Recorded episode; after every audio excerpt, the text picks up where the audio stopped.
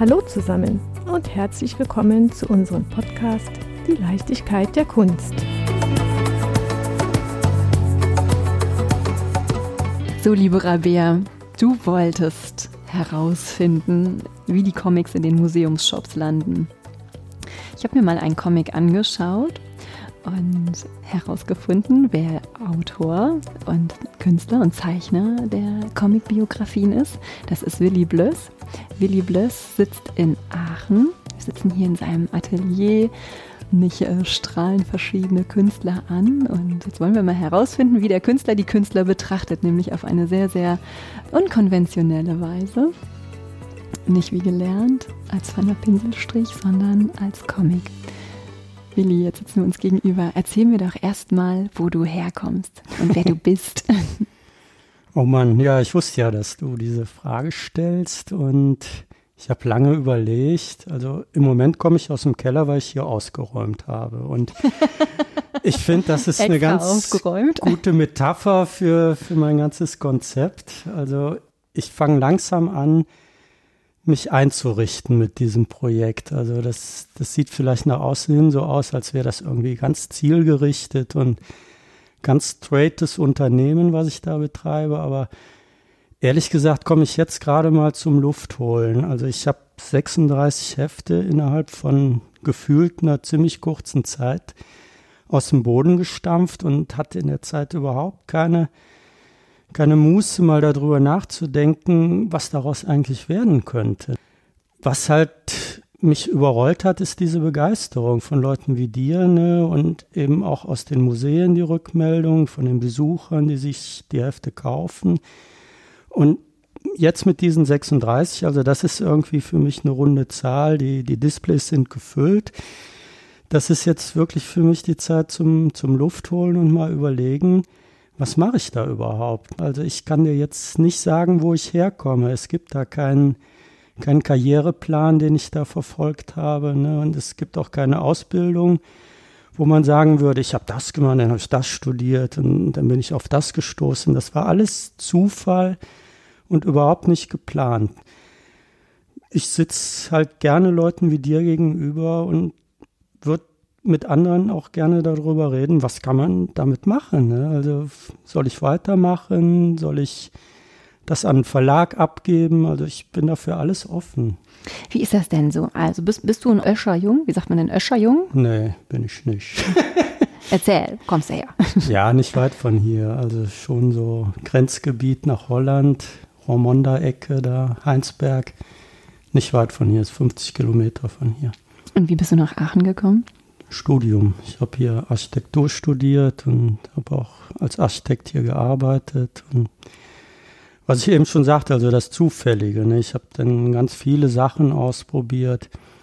Architekt war ich nur zwei Jahre und bin dann halt über die Wettbewerbe, die man da hauptsächlich macht, so mehr in die, die freie Grafik gerutscht. Die Leute fanden weniger die Häuser toll, die ich da gezeichnet habe, sondern immer die Nebenfiguren, die ich da reingezeichnet habe. Ne? Und habe dann irgendwann ein Angebot bekommen von der Zeitschrift, mehrere Cartoonserien zu machen. Und dann habe ich einfach mal entschieden, dann entwickle ich mich mehr in, in diese grafische Richtung. Ne? Und das ging dann so weiter. Also das habe ich dann zwei Jahre, eigentlich immer so zwei, drei Jahresrhythmen gemacht. Dann, dann kam die, die Fachhochschule, die hat mir einen Lehrauftrag angeboten für ein Seminar, grafisches Erzählen. Also auch ein sehr schöner Begriff, um den Begriff Comic zu umgehen. Weiß nicht, was, was dann, dann kam eine Werbeagentur auf mich zu. Habe ich sehr lange Werbetexte gemacht und Illustrationen und zwischendurch als Übersetzer gearbeitet. Für welche Sprache? Äh, Niederländisch und Französisch habe ich gemacht. Und dann auch als Letterer habe ich dann für diesen Verlag gearbeitet. Was also, habe ich mir denn darunter vorzustellen? Das sind diese handschriftlichen Texte in den Comics, die in die Sprechblasen kommen. Also das wurde in den 80er, 90er Jahren alles noch per Hand gemacht. Da gab es noch keine Fonds.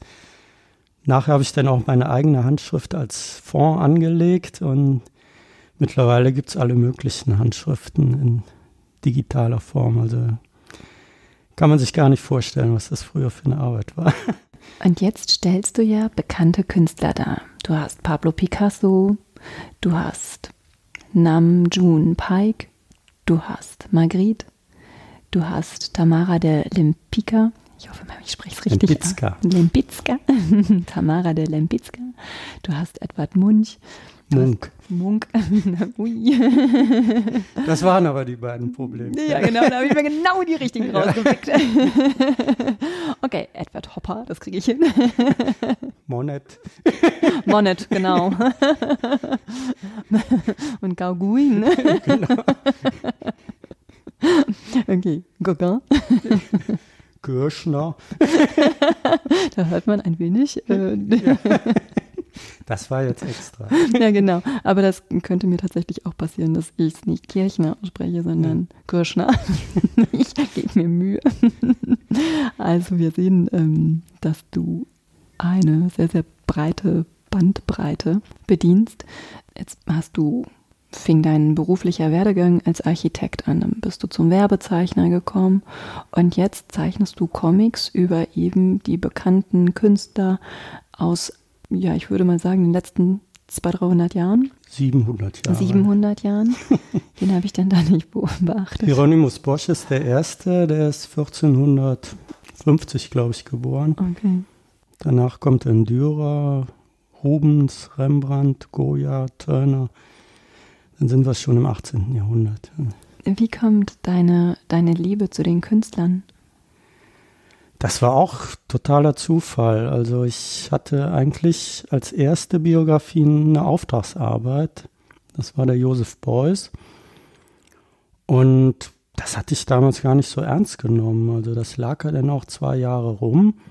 Ich habe in der Zeit ganz andere Sachen gemacht und habe mich dann plötzlich gewundert über diese Rückmeldungen, dass unheimlich viele Leserbriefe eintrudelten und ganz, ganz begeisterte Reaktionen. Das ist man eigentlich nicht gewohnt in der Werbebranche, selbst in der Comicbranche nicht. Ne? Da hat man seine zwei, drei Fans, die immer Zeichnungen von einem haben wollen, aber in der Werbebranche wird dann mal abgenickt und ja, ja, ist ganz gut, ne? aber als Reaktion auf diesen Boys, was eben eine Auftragsarbeit war und der auch gar nicht von mir herausgegeben worden ist damals, kamen ganz viele Leute auf mich zu und seltsamerweise fingen alle Briefe an mit, ich habe noch nie einen Comic gelesen, aber den hier finde ich echt klasse. Ne? Und da habe ich gemerkt, boah, da, da bist du ein bisschen über den Tellerrand hinausgekommen. Ne? Also das war jetzt nicht die die ganz kleine Zielgruppe, die ich bis dahin bedient habe, sondern eine unheimliche Breitenwirkung. Ne? Und da, da lief mir echt ein Schauer den Rücken runter. Ne? So eine Reaktion kriegst du eigentlich nicht als, als Fließbandarbeiter. Ne? Und da habe ich auch noch ein paar Jahre überlegt, was kann man daraus machen. Hab in alle Richtungen meine Fühler ausgestreckt. Damals war halt mit den PISA-Studien helle Aufregung, dass alle Probleme damit hatten, dass wir in Deutschland gar nicht richtig erzogen werden, gar nicht die Kulturvermittlung so richtig betrieben wird. Alle Kulturminister riefen dann zu Eigeninitiativen auf. Und da dachte ich, da passt das doch eigentlich toll rein. Ne? Und habe mit ganz vielen Leuten aus der Branche geredet und alle haben immer nur genickt und ja, ja, auf jeden Fall, sowas brauchen wir, gerade für die Jugendlichen und nicht nur für die, das ist dann auch für Erwachsene, die sich nur mal kurz informieren wollen, also so ein Appetizer. Es darf nicht dick sein, das darf nicht viel kosten und immer helle Begeisterung. Und dann habe ich dann irgendwann gesagt, ja, traue ich mir zu, hier, ich habe den Boys. Ich könnte noch vier, fünf andere in der Art machen. Ja, ja, machen Sie, machen Sie. Manch, ja, was ist denn mit Bezahlung und so? Und dann gingen plötzlich alle Türen zu. Ne? Also mhm. dann, ich weiß nicht, ich, habe es bis heute nicht rausgefunden, woran es gelegen hat, ne? weil vorher diese einhellige Zustimmung und dann, als es dann wahrscheinlich vorgelegt worden ist an, in höheren Ebenen oder keine Ahnung wo, ein bisschen ist durchgesickert, dass es am Comic liegt. Ne? Also Comic wollten sie denn doch nicht im Museum haben. Ich dachte eigentlich, die, die 50er, 60er Jahre wären überwunden. Aber das waren dann Leute, die, die waren stellenweise jünger als ich und die haben dann entschieden, nee, sowas ist denn doch letztendlich respektlos. Ein Comic über Andy Warhol oder Joseph Beuys, hm, nee, wollen wir denn doch lieber nicht. Ne? Da war ich erstmal vor den Kopf gestoßen. Es war dann wirklich eine, eine ganz schwere Entscheidung, das selber zu machen. Ich hatte den Beuys auch vorher in, in einem größeren Format angelegt, viel, viel wertiger, auch anderen Verkaufspreis und musste praktisch einen ganz neuen Businessplan aufstellen, weil ich hatte natürlich auch die, die vier anderen, die ich da vorgeschlagen habe, schon vorbereitet und wollte die dann jetzt doch unbedingt machen. Also war dann da auch ein bisschen dickköpfig und. Welche vier waren das? Ja, das war, das waren wirklich die vier, die mir ganz spontan sofort eingefallen sind. Ich dachte, Picasso musste mal, Andy Warhol, Van Gogh und weil ich dann auch was beweisen wollte, dass ich mich auch in anderen Jahrhunderten auskenne, habe ich Hieronymus Bosch genommen. Und ich dachte, mit Beuys noch dazu hast du fünf Klassiker, da, da kann eigentlich nichts schiefgehen. Ne? Aber wie gesagt, das, ob man es mir nicht zugetraut hat oder ob es wirklich am Begriff Comic war, ich, ich weiß es bis heute nicht. Ne? Und war dann plötzlich ganz alleine. Ne? Und auch Ganz viele Leute sind dann abgesprungen, weil das, das hat sich dann wirklich über vier, fünf Jahre gezogen, diese Vorbereitungszeit. Und da ist unheimlich Zeit bei draufgegangen. Ne? Und wenn man das sich überlegt, also das war schon Wahnsinn. Ne? Und war eine wirkliche Trotzreaktion, dass ich die dann selber gemacht habe, aber eben in dem kleinen Format, weil das war damals eine Notlösung, aber das hat sich dann als totaler Glücksgriff herausgestellt, weil genau dieses Format gab es nicht. Ne? Und Erzähl uns das Format. Unsere Hörer können ja. Ach, die sehen das gar nicht. genau. Ja, das sind halt Postkarten, große Heftchen. Mhm. Und Wie viele Seiten? 32 Seiten, also Pocket-Format. Erinnert so ein bisschen an die, die Pixie-Bücher, die man vielleicht noch von früher kennt, aber eben nicht für, für Kleinkinder, sondern das hat sich dann auch als Türöffner erwiesen, ne? dass viele sagten, oh, das sind ja Pixie-Bücher, aber jetzt kann ich endlich als Erwachsener weiterlesen, ne? weil Patsy oder die kleine Maus, die ihren Faden verloren hat, das bringt es dann irgendwann nicht, wenn du 30 oder 40 bist. Das, das habe ich halt auch viel in den Rückmeldungen gehört, ne? dass das Format sehr schön ist und dass da viele Erinnerungen mit verbunden sind und gerade dieses Handling, also dass das einfach ist, klein, überschaubar, man ist schnell durch, dass das für viele Leute wichtig ist. Wundert mich halt, dass im Moment so diese Graphic Novel Schiene von den Verlagen verfolgt wird, weil das ist eigentlich das absolute Gegenteil davon. Ne? Erklär mal, was Graphic Novel ist. Ja, Graphic Novel, das sind halt auch Comic-Projekte, die aber in die absolut andere Richtung, so in Richtung Coffee Table Book. Möglichst dick, möglichst groß, möglichst teuer. Also da, da soll halt der Comic auf eine Plattform gehoben werden, wo ich nicht weiß, ob das angebracht ist. Man ist immer noch schnell durch, egal ob man jetzt 40 Euro für einen Comic ausgibt oder wie bei mir 3 Euro. Ein paar meinten, ja, der, der Markt ist sowieso zusammengebrochen, dann bedienen wir jetzt nur noch diese Ultrasammler, die alles kaufen und sahnen da richtig ab mit 30, 40, 50 Euro pro Buch. Und dann ist uns eh egal. Also viele sagen wirklich, dass es keinen funktionierenden Comicmarkt in Deutschland mehr gibt. Bist du nur in Deutschland tätig? Ja, also man kann gar nicht richtig sagen, dass ich tätig bin. Ne? Also für mich ist das einfach ein, spannendes Projekt. Mir ist wichtig, dass, dass meine Sachen gedruckt werden, dass die publiziert werden und dass es eben meine Zeichnungen sind. Was ich so anbiete als, als Unternehmen ist die absolute Grundversorgung. Ne? Also ich, ich habe keinen Vertrieb, ich bin nicht im Buchhandel gelistet, im Verzeichnis lieferbarer Bücher das, das ginge alles gar nicht. Dafür ist das viel zu abenteuerlich, finde ich. Ich bin wirklich noch in dem Stadium, wo ich überlege, was kann man daraus machen? Da zeichnen sich ganz spannende, aufregende Sachen ab, aber ich habe es eben noch nicht entschieden, in welche Richtung das gehen soll. Magst du uns ein paar Beispiele nennen? Ja, eigentlich nicht. also wo ich schon die Fühler ausgestreckt habe, sind so Auslandslizenzen. Also das ist auf jeden Fall interessant, weil ich habe ja internationale Künstler. Ne? Das sind ja nicht nur Deutsche, sondern die Serie wird meiner Meinung nach überall funktionieren. Und weil ich halt oft in Spanien bin, habe ich da jetzt mit einem Verlag einen Vertrag geschlossen und da sind auch schon 20 Titel erschienen und die sind total zufrieden. Also das könnte ich mir so als Zukunftsprojekt vorstellen, dass ich mich da mehr drum kümmere. Aber wie gesagt, so weit bin ich eigentlich noch gar nicht. Ne? Mir war erstmal wichtig, regelmäßig zu publizieren, zu zeigen, dass ich das kann und auch auf die Reaktionen zu hören. Ne? Wenn ich jetzt irgendwas gehört hätte, ja, ist langweilig oder so, oder ach, ist ja immer dieselbe Masche, jetzt wissen wir, wie es funktioniert, dann, dann hätte ich schon Bedenken. Ne? Aber jeder neue Titel war ein, ein wahnsinniges Abenteuer für mich. Ne? Und da ist überhaupt keine Routine aufgekommen. Und das hat jedes Mal so einen Spaß gemacht. Also ich gewöhne mich wirklich langsam an den Gedanken, das könnte mein Projekt sein, ne, auf das ich da gestoßen bin. Und hat lange gedauert in, in meinem Lebenslauf. So wie es aussieht und wie du auch siehst, richte ich mich jetzt wirklich damit ein, mit diesem Projekt. Ne. Wann fing das an? Ach ja, das biologische Zeit hört sich viel an, aber für Künstler gilt eigentlich die normale Zeitrechnung nicht. Gefühlt war es vielleicht vor zwei Jahren, aber wenn ich dann mal in den Kalender gucke, der Beuys ist von 1996. Ui. ja. As time goes by.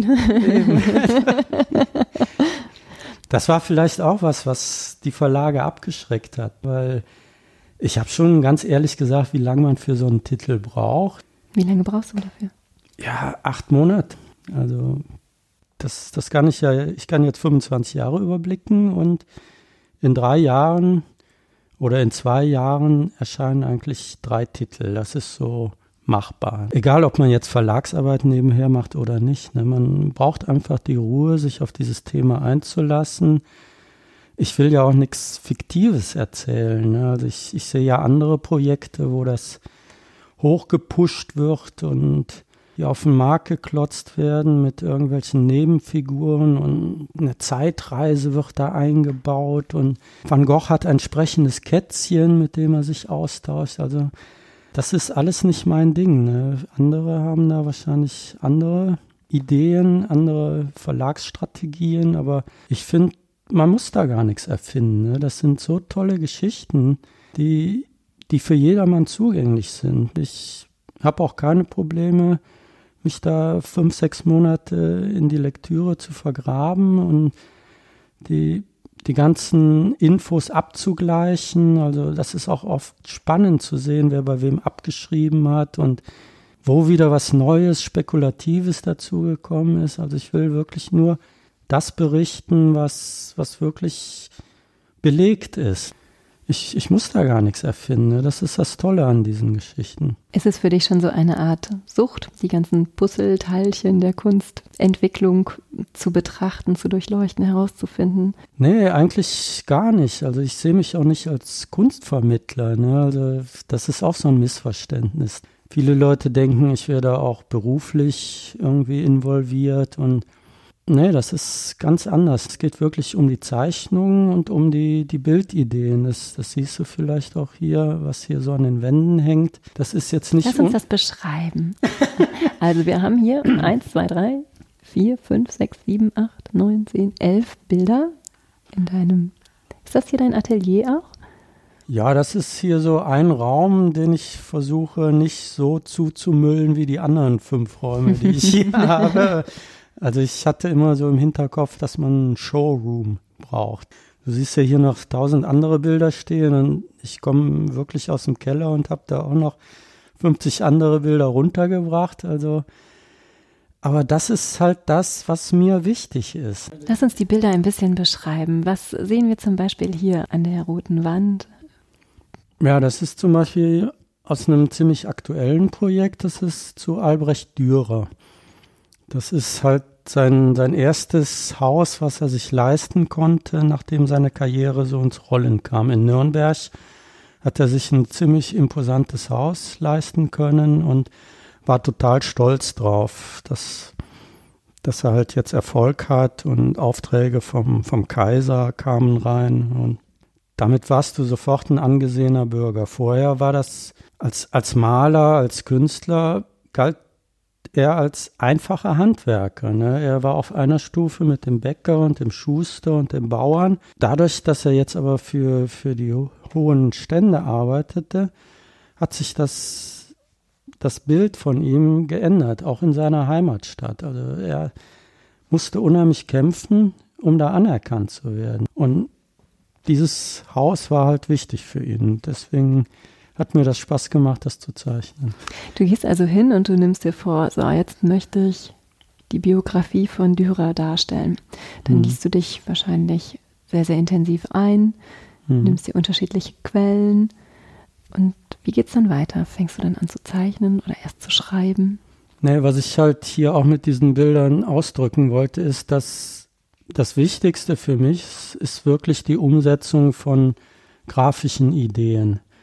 Und dieses sich einlassen mit diesen Künstlern, das ist einfach nur eine Suche nach Bildideen. Während ich mich mit dem Künstler beschäftige, habe ich immer einen Zettel daneben liegen, wo ich praktisch schon die, die Hauptbildideen aufschreibe, die ich unbedingt umsetzen will. Das war zum Beispiel hier in dem Bild daneben dieses Schiffswrack, was da im, im Eis gestrandet ist und das, das ist halt aus dem Comic von Caspar David Friedrich. Das ist praktisch so das erste Bild, was er ge gemalt hat, nachdem er sein, sein Kunststudium abgeschlossen hat. Und damit hat er praktisch so ein Resümee seiner bisherigen Karriere gezogen und er sah das als gescheiterte Expedition, deswegen hat er das gemalt. Und als ich das gelesen habe, habe ich automatisch angefangen zu skizzieren. Ne? Und und das ist das halt, was, was mir Spaß macht. Ne? Dieses Umsetzen von Sachen, wo es auch kein Bildmaterial gibt. Es gibt ja keine Fotos. Und bei Picasso war zum Beispiel eine ganz tolle Story, dass er mal in, in der Polizeiwache ganz strengen Verhören unterzogen worden ist, weil zu der Zeit gerade die Mona Lisa mal wieder geklaut worden war. Und alle dachten, Picasso, das ist irgendwie so ein suspekter Künstler, der ist da bestimmt drin verwickelt. Das habe ich mehrmals gelesen und es gab kein Bildmaterial. Ne? Und das hat totalen Spaß gemacht, dann so einen, so einen grimmigen Gendarmen da zu zeigen und den eingeschüchterten kleinen Picasso, er war ja wirklich sehr klein, ne? auf seinem Stühlchen da, wie er zusammengekauert da wirklich fertig gemacht wird und das hat er auch immer wieder gesagt, das war ein richtiger Schock für ihn. Da, ne? Und sowas, das, das macht unheimlich Spaß. Und dann hast du einen, einen Moment, den du liest, hast, entwickelst in deinem Kopf ein Motiv dazu, mhm. scribbelst es auf. Genau. Und darum entsteht dann die Geschichte. Das ist für mich viel wichtiger, als da jetzt so eine lineare Geschichte zu erzählen. Das kommt praktisch von alleine, weil ich gucke immer, dass ich aufhöre, wenn ich so 10, 15 von diesen wichtigen für mich Motiven habe, weil ich weiß, wenn ich die Story richtig schlüssig erzählen will, brauche ich den anderen Platz, um da die Infos unterzubringen. Das macht dann aber genauso viel Spaß, ne? weil ich weiß, dass das Gerüst, das steht. Die Leute schlagen die Seite auf, also jedes Mal beim Umblättern soll dieser oh, Effekt da sein. Ne? Und das habe ich halt, indem ich diese 15, 12, 15 Hauptmotive da aufs Heft verteile. Ne? Und der Rest, das ist dann Ausschmücken. Ne? Und das ist dann halt sorgfältiges Arbeiten, ne? damit dann gesagt wird, wo der herkommt, dass, ist, dass die Kostüme stimmen und ein bisschen zum, zum historischen Background muss man dann bieten. Aber das Wichtigste sind wirklich diese grafischen Szenen, dieser Ohr-Effekt. Ne, das ist die Hauptsache in dem Heft. Aber jetzt habe ich schon Geheimnisse verraten.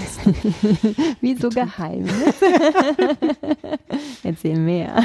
Mir macht es einfach Spaß zu zeichnen. Und dass das Künstler ist, ist eigentlich ein Nebeneffekt. Ne? Und wenn es nicht so viele tolle Stories auf dem Gebiet gäbe, wäre ich auch gar nicht so lange dabei. Ne? Aber ich bin selber überrascht. Ne? Ich, ich habe jetzt 36 und auf meiner To-Do-Liste stehen mindestens noch 30 andere. Ne? Verrat mir fünf davon.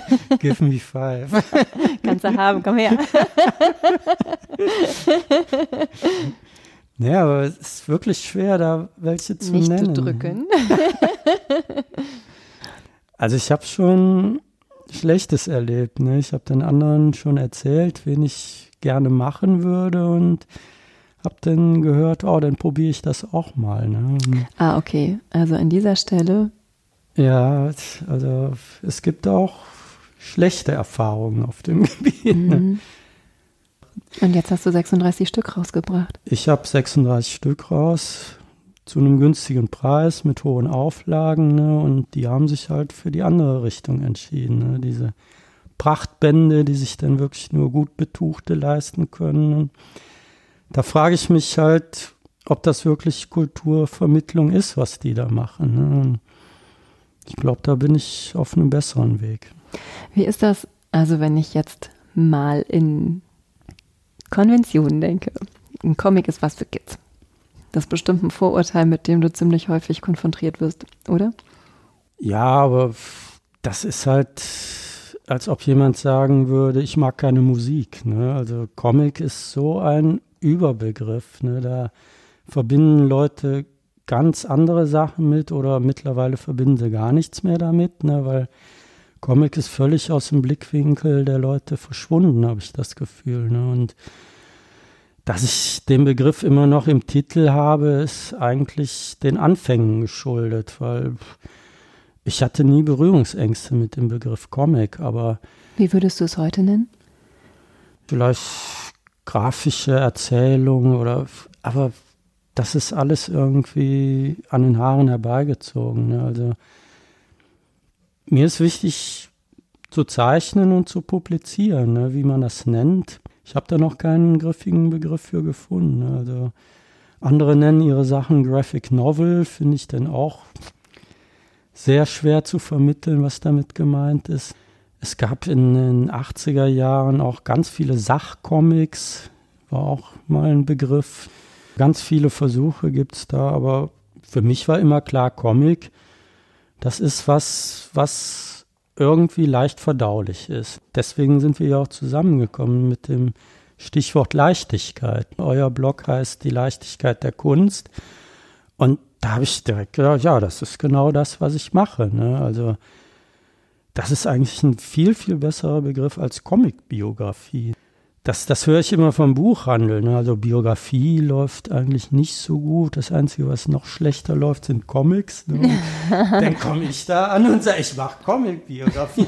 also dann hat sich eigentlich schon jeder Besuch erübrigt. Ne? Aber zum Glück gibt es natürlich auch Leute, die nicht um diese Ecken und in diesen Schubladen denken, sondern die das Ding in die Hand nehmen, aufschlagen und begeistert sind. Ne? Also da, da muss gar nichts draufstehen. Ja, ich habe den Eindruck, egal ob von Hamburg, Berlin, übers Rheinland hin nach München, dass du in sehr, sehr vielen Museumsshops vertreten bist.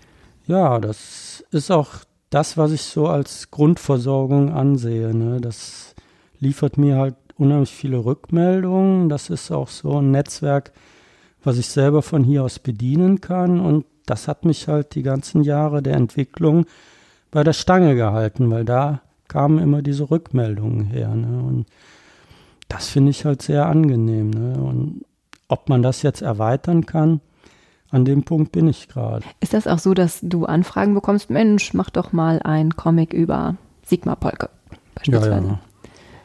Dass, dass du Inspiration von draußen bekommst? Ja, aber das hat sich dann immer sehr schnell erledigt, wenn ich dann sage, wie lange ich dafür brauche und dass ich dann auch gerne, wenn so ein Vorschlag kommt, das dann als Auftragsarbeit abwickeln würde. Mhm. Ne? Und hm, ich frage mich, klar, du hast einen Hieronymus Bosch, der ist jetzt schon ein bisschen länger nicht mehr unter uns. Du hast aber auch sehr aktuelle Künstler. Hm, wie ist das, wenn du an die Biografie rangehst? Musst du da mit dem Nachlasserben sprechen? Musst du dir eine Genehmigung geben lassen, dass du den entsprechenden Künstler porträtieren darfst? Also ich habe mich da dahingehend abgesichert, dass das wirklich unter dem Stichwort Biografie läuft. Und solange man da nichts Fiktives, nichts Spekulatives reinschreibt, kann einem eigentlich keiner was. Klar, die, die Darreichungsform Comic ist natürlich fragwürdig und wie ich eben sagte, also bei vielen kommt das auch sehr respektlos rüber. Aber rechtlich kann mir da eigentlich keiner was, ne? weil ich gehe da sehr diszipliniert dran. Ich, ich schreibe keinen Blödsinn da rein und ich versuche auch bei den Zeichnungen niemandem zu nahe zu treten. Im Gegenteil, ne? ich versuche eigentlich die Person so genau zu treffen, dass es der Wirklichkeit sehr nahe kommt. Wie würdest du deine Figuren beschreiben? Also man erkennt ja in, in aller Unterschiedlichkeit der verschiedenen Künstler natürlich, wen du da gerade darstellst, aber wie würdest du deinen Stil bezeichnen? Es soll halt locker rüberkommen. Ne? Es, es soll nicht verkrampft sein, nicht fotorealistisch, sondern halbrealistisch vielleicht. Es sind keine Knollennasenfiguren. Ne? Es ist so ein, so ein Mittelding. Ne? Es ist halt mein Stil. Also ich habe auch noch nichts gefunden, mit dem man das vergleichen kann. Ne? Andere würden da anders rangehen, aber es ist eben mein Stil. Ja, ich würde sagen, Sie sind schon recht detailverliebt. Es ist recht klar in der Linienführung und die mhm. Emotionen sind immer gut erkennbar. Ja. Egal, ob ein Schock dargestellt wird oder eine mhm. verliebte Situation. Ja, also das vielleicht zu der Frage, wo ich herkomme. Ne? Also stilistisch bin ich total begeistert von, von der Zeitschrift Simplicissimus. Das, das war halt so zwischen den Kriegen eine ziemlich wichtige Zeitung, vorher auch schon. Und Olaf Gulbrandsson. Olaf ne? Gulbrandsson zum Beispiel ist ein ganz großer, großes Vorbild von mir. Was ich da bewundere, ist diese Einfachheit und die Klarheit, wie die angelegt sind. Das ist total plakativ allein technisch haben die oft mit ein, zwei Farben arbeiten müssen. Und das ist dann auch sehr grob alles gedruckt worden und die mussten halt Wert drauf legen, trotz dieser minimierten Druckmöglichkeiten, dass das rüberkommt. Das finde ich halt faszinierend, auch so aus der Zeit, die, die russischen Plakate aus dem Konstruktivismus, da habe ich auch diese Klarheit wiedergefunden und mit wenigen Farben, klare Farben. Also ich habe noch nie mit Verläufen gearbeitet. Das sind alles flächige Sachen, die ich da anlege. Das, das hat mich schon sehr beeinflusst, diese Was ist das Stilistik. Denn? Du zeichnest das vor und dann bringst du es in, dann digitalisierst du es oder hm. wie? Ja, ja, also ich mache halt bis zur Reinzeichnung alles auf Papier noch, aber die Farben das ist mittlerweile gang und gäbe, das am Computer zu machen. Mhm. Du, du brauchst halt auch nachher eine digitale Version, um zum Drucker zu gehen. Früher ist man mit den Originalen dahin gegangen, also die wissen ja gar nicht, in welchem Schlitz man das reinstecken muss und auf welchen Knopf man da drücken muss, wenn du da mit Originalen hinkommst. Das muss alles schon digital sein. Und die Originale, die hütest du wie ein Gral, oder? Ja, ja, ich sammle die schon. wer ist denn, also du zeichnest und wer ist für die Texte verantwortlich? Ja, mache ich auch. Und ist es so, dass du, also du kommst ja aus der Architektur, ist das so, dass du früher auch schon viel im Bereich Text gearbeitet hast? Ja, also das hatte ich auch mal eben durch das Lettern, Übersetzen und dann habe ich auch lange ein eigenes Comic-Magazin rausgegeben. Da? Outside.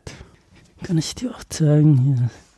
sind ein paar Ausgaben, also das habe ich auch so zehn, ich glaube zwölf Jahre lang gemacht und da habe ich mit sehr vielen französischen und, und Schweizer und holländischen und belgischen Zeichnern zusammengearbeitet. 5 Mark 60. ja, da gab es noch D-Mark. Da kann ich mich auch noch dran erinnern. und da habe ich halt auch sehr viel über die Szene berichtet und hatte dann auch in der Tageszeitung hier in Aachen eine regelmäßige Seite, wo ich Comics vorgestellt habe. Und da habe ich auch schon gemerkt, dass es gut ist, sich kurz fassen zu können. Ist ja auch irgendwie unsinnig, über einen Comic zu schreiben. Es ist genauso unsinnig wie ein Musikstück beschreiben zu wollen. Ne? Wenn ich was über einen Comic sagen will, dann zeige ich Bilder aus dem Comic und dann ist alles klar. Ne? Das haben aber viele nicht verstanden bei den Zeitungen. Die wollten immer nur Texte. Ne? Und wenn ich dann Bildmaterial mit eingereicht, oh nee, das lassen wir weg. Erstaunlich. Vielleicht war die Zeit damals einfach noch nicht reif dafür. Das ist immer noch so. Ne? Deswegen mache ich ja meine Hefte alleine. Keiner wollte das so. Arbeitest du manchmal auch mit Gastzeichnern zusammen? Ganz am Anfang. Also mittlerweile, so die letzten 30 Hefte habe ich alleine gemacht. Die letzten 30 von 36? naja, also das ist schon meine Reihe. Ne? Und das ist auch kein Problem mehr. Also am Anfang da denkt man, boah, so viele unterschiedliche Künstler, da brauchst du auch Stile, um das rüberzukriegen. Aber das, das war eine unheimliche Erfahrung. Das war so eine richtige Lehrzeit für mich, dass das auch geht. Apropos Stile, hast du einen Lieblingsstil oder eine Lieblingsepoche? In der Kunst? Mhm. Ja, die, der deutsche Expressionismus, also das haut mich immer wieder um, weil die wahrscheinlich auch mit diesen klaren, einfachen Farben so gerne gearbeitet haben. Ja, du hast Kirchner, du hast Brücke. Ja, Otto Müller ist mein absoluter Favorit. Ja. Hast du Otto Müller schon dargestellt? Ja, beim, bei der Brücke, bei Kirchner ist er mit drin. Was hält die Zukunft für dich bereit? Da bin ich auch mal gespannt. Okay, was, ich hole meine Glaskugel heraus. Nee, der, der Arbeitstitel ist wirklich das große Abenteuer. Ne? Und da sind nicht nur die, die Lebensgeschichten der Künstler mit gemeint, sondern auch, auch mein Involviertsein in diesem Projekt. Ich wundere mich, wie, wie hilfreich das ist, diese Künstlerbiografien dann auch mal bewusst aufzunehmen. Und so als, als Zeichner ich sehe mich auch ein bisschen in dieser Branche angesiedelt. Praktisch klopfe ich da so die, die Fallstudien ab. Ne? Wie, wie kann ein Künstlerleben aussehen? Und hier habe ich halt den Vorteil, das von Anfang bis zum Ende nachvollziehen zu können. Ne? Und ich muss sagen, also eigentlich sind alle ganz tragisch geendet. Keiner ist richtig glücklich geworden. Es waren unglaublicher Kampf, den die da alle vor sich hatten. Alle waren Einzelkämpfer, alle hatten unheimliche Widerstände zu überwinden.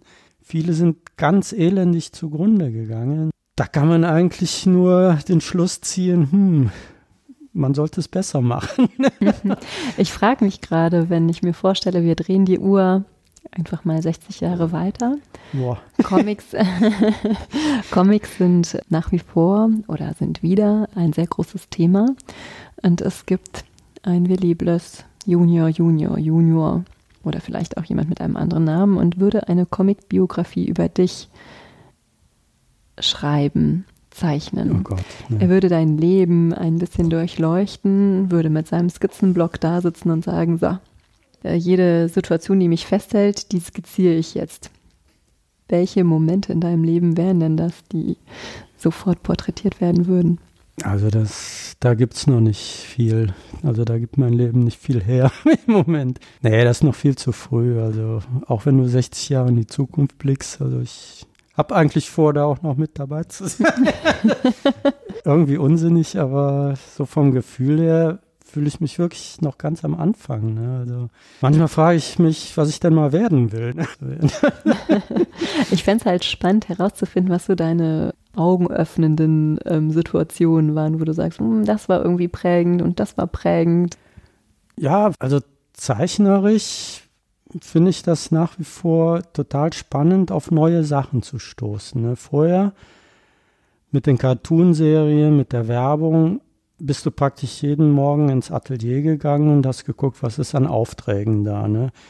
Die, die Zeitschriften haben mir dann ein Thema vorgegeben, mach mal einen Cartoon da und dazu. Oder aus der Werbebranche kam dann der Auftrag, mach mal das und das. Und hier schöpfe ich eigentlich aus meiner Fantasie. Ne? Also da, da ist keiner, der mir sagt, hier mach das mal, sondern das ist total klasse. Du liest was und hast plötzlich eine Bildidee. Ne? Das ist halt schon vergleichbar mit diesen Künstlern, die da auch jeden Tag Picasso, der ins Atelier gegangen ist und vor der leeren Leinwand saß, sich überlegt hat, wen zeichne ich heute mal. Kennst du den Moment, dass du vor der leeren Leinwand sitzt und denkst, boah, wann kommt jetzt das Motiv in meinen Kopf und auf Papier? Ja, also bei mir ist es keine Leinwand. Ich, ich zeichne auf Papier ne, und das liegt halt immer neben den Büchern oder Texten, die ich gerade lese. Ne, und da habe ich halt noch nie den Moment gehabt, wo ich dachte, boah, jetzt fällt dir nichts ein. Ne? Also das, das kommt automatisch. Wie ein Fluss. Ja, also das ist total klasse. Da werde ich auch nicht aufhören. Ne? Also warum soll ich jetzt was Neues anfangen? Und gerade bei den Cartoon-Serien, das war schon ein komisches Gefühl, sich alles auszudenken ne, und dann zu hoffen, dass die Leute die Figürchen lustig finden und den Witz verstehen. Und irgendwie war das nicht so anerkannt. Ne. Also jetzt habe ich das Gefühl, ich mache was Sinnvolles, weil ich in diesem Zwischenbereich der, der Kunstvermittlung mich tummeln kann. Ne. Also wie gesagt, ich fühle mich überhaupt nicht als Kunstvermittler. Das ist ein total toller Nebeneffekt. Ich bin auch total stolz drauf, so als Quereinsteiger da den Experten Paroli bieten zu können. Ne? aber das, das ist nicht mein Antrieb. Ne? Wenn ich Kunstvermittler sein wollte, dann würde ich dicke Bücher schreiben und Vorträge in Museen halten. Das andere Extrem genauso. Wenn ich Comiczeichner sein wollte, dann, dann würde ich für einen Verlag arbeiten und würde hoffen, dass die, die meine Vorschläge publizieren. Ne? Aber so bin ich genau in der Nische und kann machen, was ich will. Ne? Und wenn ich entscheide, ich mache was völlig anderes, was ja nicht so aussieht, ne, aber dann könnte ich das auch machen. Ne? Oder wenn ich sage, ich mache jetzt zwei Jahre lang nichts, ich überlege mal in Ruhe, kann ich das auch machen. Das, das ist ein total tolles Gefühl. Ne? Hattest du als junger Mann auch schon Bezug zur Kunst?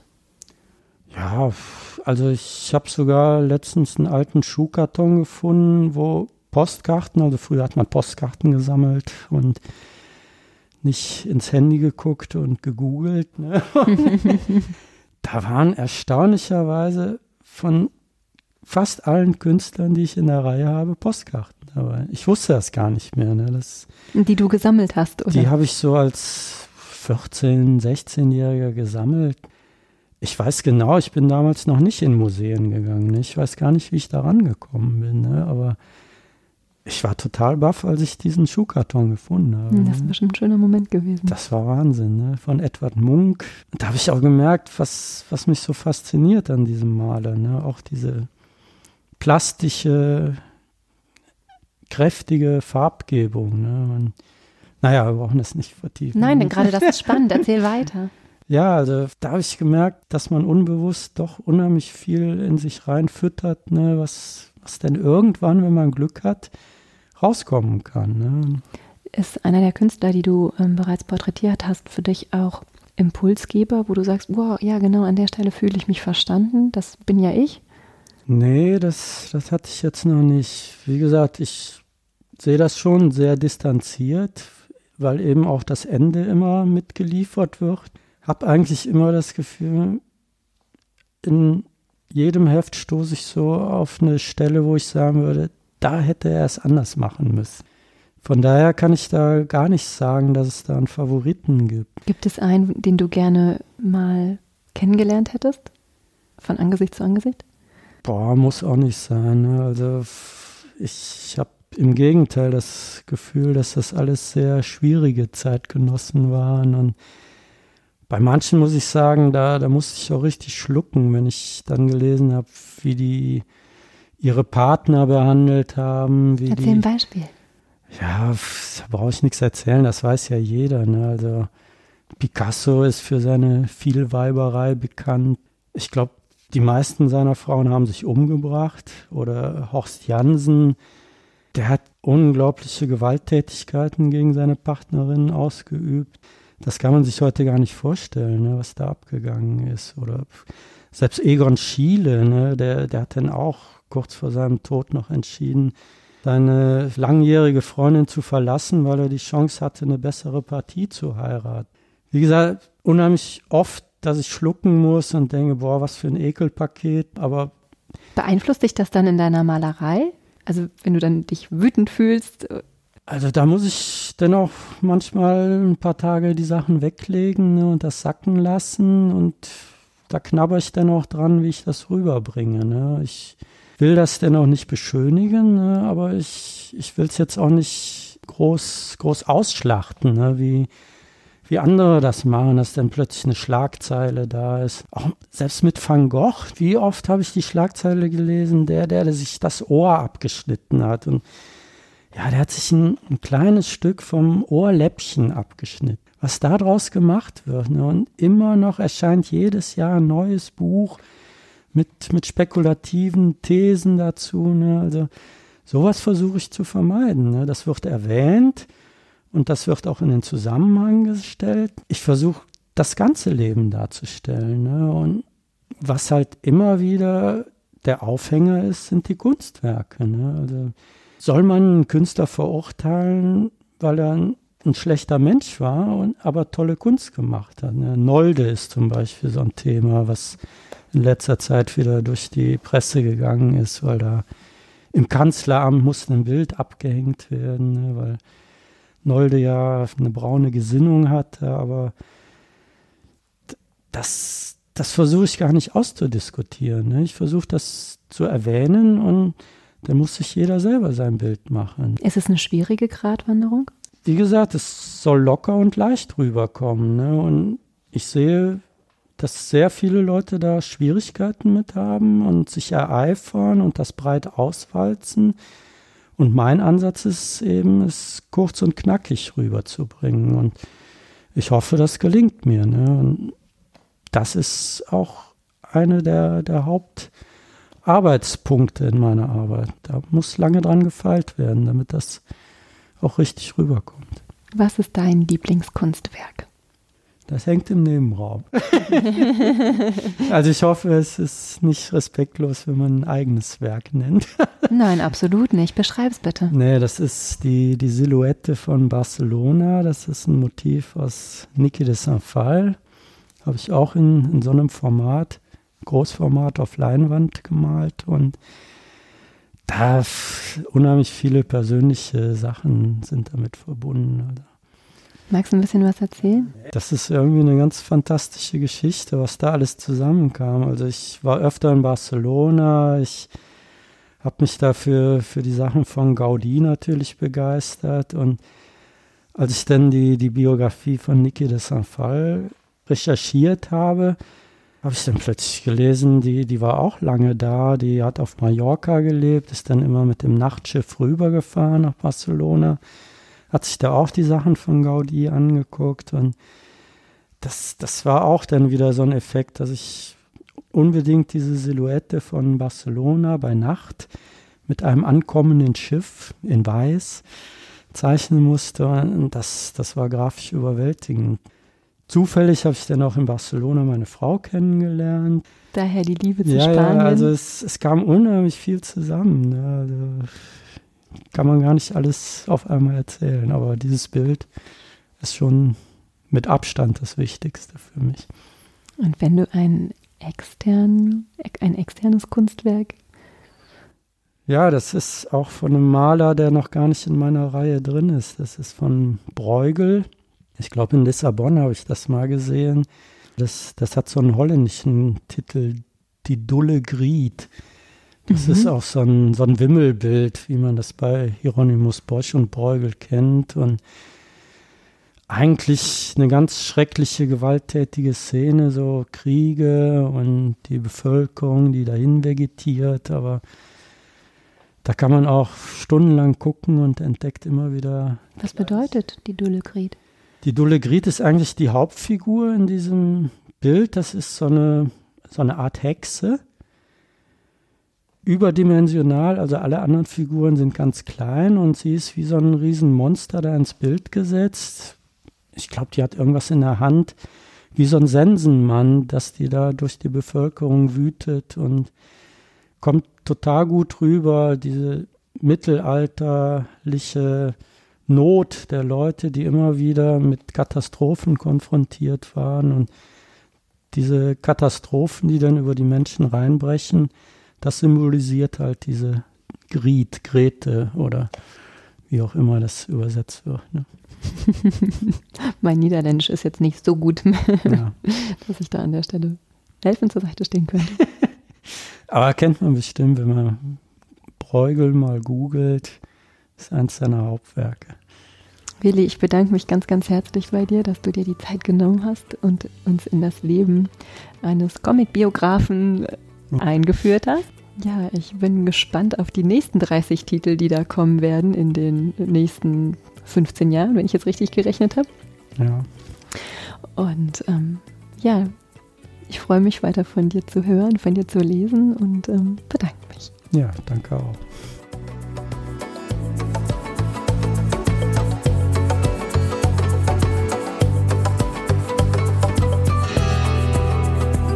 Schickt uns gerne Fragen, Anmerkungen und Feedback an info at die Leichtigkeit der Kunst.de.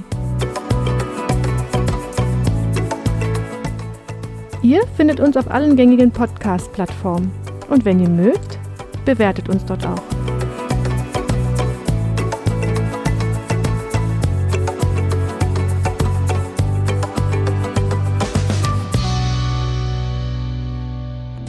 Sie hörten eine Produktion vom Podcast Studio.NRW.